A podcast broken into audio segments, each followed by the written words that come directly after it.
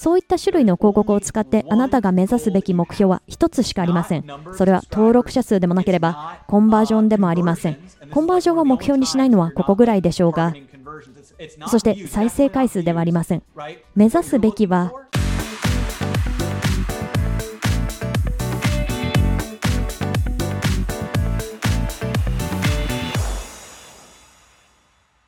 わかりました。ちなみに、これって他に条件があったりするのでしょうか？例えばですが、動画の場合、最初の48時間が勝負だなんていう話をしていましたよね。どれくらいランキング上位に食い込めるかは、公開後の最初の48時間でどれだけの再生時間があったかとか、どれだけ検索されたかとか、サムネイルがクリックされたかとか、48時間以内に勝負をかける感じなんでしょうか？はい、そういう戦略です。先に広告を用意しておきます。そして事前にテンプレートも作っておいて、それを複製していきます。そして動画を公開したらすぐにディスカバリー広告を走らせます。そしてなぜ最初の48時間が勝負なのかという理由ですが、YouTube のアルゴリズムが見ているのは、あなたの動画の視聴時間、平均視聴時間であったり、視聴者はエンゲージメントをしているのか、動画を高評価しているのか、コメントを残しているのか、こういったことが最初の一定の時間内にどうなのかをアルゴリズムは見ていて、それによってランキング上位に上がった上で、そこに長期間とどまれるかどうかが決まります。YouTube は長期間にわたってパフォーマンスのいいコンテンツを最高のコンテンツとして評価していますから、それはつまりより視聴時間の長い動画、高評価が多い動画、エンゲージメントが多い動画です。だから重要なのは再生回数ではないんです。視聴時間なんです。視聴者があなたの動画でどれくらいの時間を過ごしているのか、そしてそれは1人当たりどれくらいの時間なのか、ただ少し見てどっかに行ってしまうのか、もしくは見続けてくれるのか。わかりました。では、私の質問にすべて答えていただいたところで本題に入りましょう。わかりました。ちなみに今回の戦略もまさに重要なポイントをしっかり押さえていこうという考え方にのっとっています。どういう意味かというと、YouTube が一番見ているのは視聴時間です。ここに最大の誤解があるようなんですが、私からお伝えする金の知恵がまさにここなんです。今回使う種類の広告、つまりディスカバリー広告を使って視聴時間を最大化していくことが肝なんです。でもそういった広告の種類や仕組み、推奨する設定方法について話をする前に、まずは何を目指していくかということについてカバーしたいと思います。そういっった種類の広告を使ってあなたが目指すべき目標は一つしかありません。それは登録者数でもなければコンバージョンでもありません。コンバージョンを目標にしないのはここぐらいでしょうが、そして再生回数ではありません。目指すべきは視聴時間を最大化することなんです。これこそがあなたのチャンネルのリーチに害を与える YouTube 広告との違いです。ちなみにこれは公開動画の話なので、限定公開だったら影響はないので、その場合はインストリーム広告でも OK です。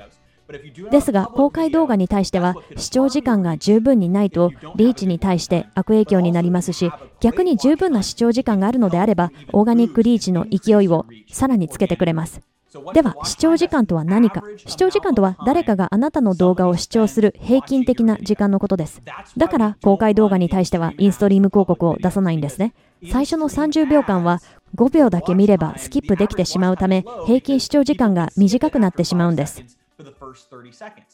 最初の30秒の間に広告をスキップできるというのは、以前もリッチにお話ししたのですが、広告を出す側としてはメリットもあるんですよね。というのも、スキップされた場合は広告料が発生しないからです。ですが、それがどういう影響があるかというと、視聴時間が短くなってしまうんですよ。あなたのチャンネルに対してマイナスに働くんです。よくあるパターンとして、ねえ、公開動画に YouTube 広告を出してリーチを広げようと思ったんだけど、思ったような効果が出ないし、むしろチャンネルにとってはマイナスみたいなんだけど、という話を聞きますが、それは YouTube の最大の指標である視聴時間が下がってしまっているからであり、それは動画単体だけではなく、チャンネル全体にも影響しています。チャンネルのダッシュボードを見れば平均視聴時間の統計情報が見れますが、これこそが YouTube チャンネルの公開動画を元にした平均視聴時間です。あなたの動画はどれくらいの時間相手に見られているのか、その時間が短すぎると良くないわけです。インストリーム広告を出していると悪影響になってしまいます。ですが、広告を使って視聴時間を伸ばすことで視聴率を高め、登録者数を増やすこともできるんです。そうするとチャンネル全体に対して良い影響となりますからね。その方法ですが、チャンネルを成長させたい場合には、インストリーム広告は最善の策ではありません。コンバージョンが目標の時はいいんですが、チャンネルを成長させていくという場合には、ディスカバリー広告というものを使っていきます。初めて聞いたという人もいるかもしれませんね。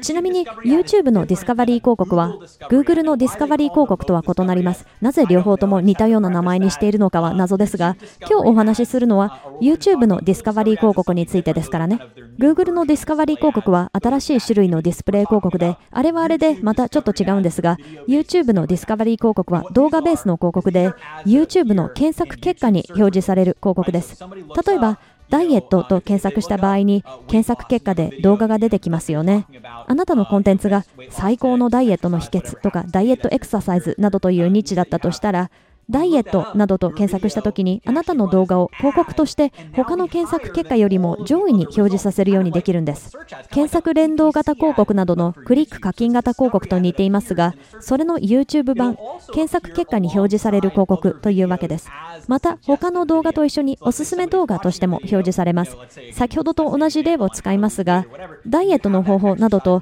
検索している人がいて、あなたがダイエットエクササイズの動画を宣伝している場合に、相手がすでに見ている動画に対して YouTube おすすめのディスカバリー広告として表示させることができます。そうやって表示された動画広告には小さく黄色で広告と書かれています。次に YouTube で何かを検索したらちょっと注意して見てみてください。おすすめ動画の中に黄色い帯に広告と書いてある動画が見つかるはずです。クリック課金型広告と同じで、それが YouTube 上にあるというだけですね。そして相手がその動画広告をクリックすると、YouTube のその動画の視聴ページにリンクします。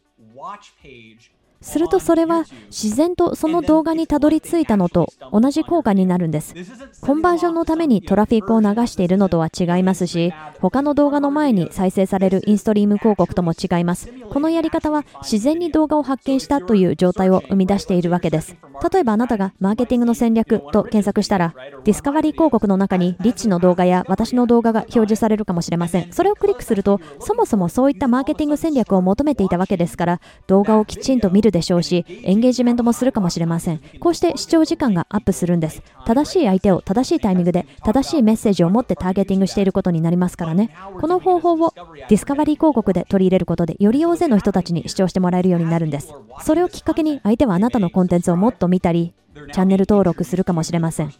もしかしたらあなたのことを初めて知って、あなたの世界に足を踏み入れることになるかもしれません。これっていきなりウェビナーに登録してくださいというよりもずっとフリクション、摩擦が少ないですよね。そのやり方もきちんとやれば効果的なんですが、摩擦をさらに減らしたいのであれば、5分から10分の動画を見てもらう方がいいのではないでしょうか。実際のところは10分から15分ぐらいにしたいところですね。その方が視聴時間が伸びますから、短くてもいいんですが、動画自体が長い方が視聴時間を伸ばしやすくなります。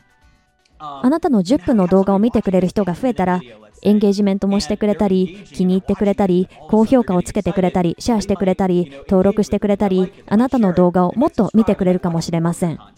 ここであなたのチャンネルの動画を見た人、登録してくれた人に対して YouTube のインストリーム広告を出していきましょう。すでにあなたのチャンネルにやってきて少し関係性ができた視聴者をターゲティングして広告を出せるようになるわけです。つまり動画の視聴時間を伸ばすことで仮に1万回プラスで再生されて10分の動画に対する平均視聴時間が6分だったとしましょう。それってチャンネルのリーチがものすごく拡大することになるんですよ。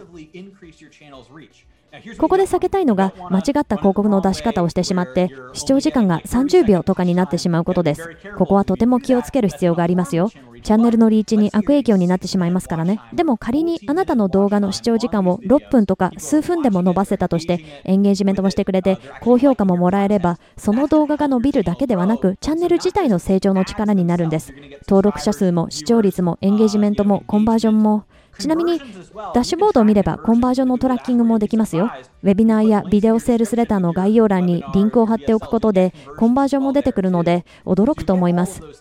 それに YouTube のオーガニックリーチも広がりますからキーワード検索している人たちがどんどんあなたの動画を見つけてくれるようになってきますこうして仮にリッチがターゲティングしたいキーワードを検索した人たちが YouTube 広告でリッチの動画を見つけて視聴するようになってくると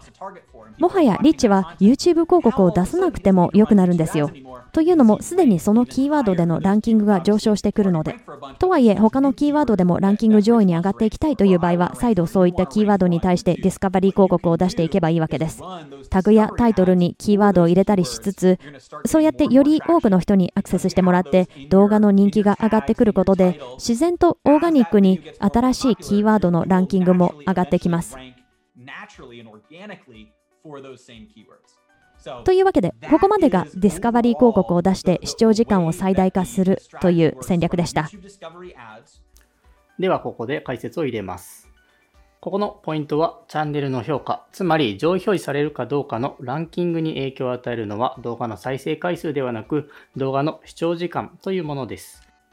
これはチャンネル全体の話ですね。そこでそのアルゴリズムの裏を書くのがディスカバリー広告。これは普通の動画と同じように検索結果やおすすめ動画として表示されます。で広告というふうにね、ついてるんですが、ユーザーの動きとしては自発的にクリックして、それから動画を見るというふうになっているので、インストリーム広告と違って、強制的に見せるわけではなく、普通の動画のように視聴されます。そこで視聴時間の長い、パフォーマンスのいい動画をディスカバリー広告で見せると、チャンネル全体の平均視聴時間がアップし、同時にいい動画を見せるので登録者も増え、チャンネルが成長し、さらに全体的な数値が良くなると、チャンネルのランキングが上がり、上位表示されていきます。さらには動画をしっかり見た人やエンゲージのあった人だけにリターゲティングというふうにね、あの、見た人に対して追跡のね、広告を出すといういうものですね。で、これによってインストリーム広告を出してもっと拡大するという合わせ技も可能です。これによってコンバージョンをね、最大化することもできます。また詳しくはこの後出てくるので、ぜひね、このまま続きをご覧ください。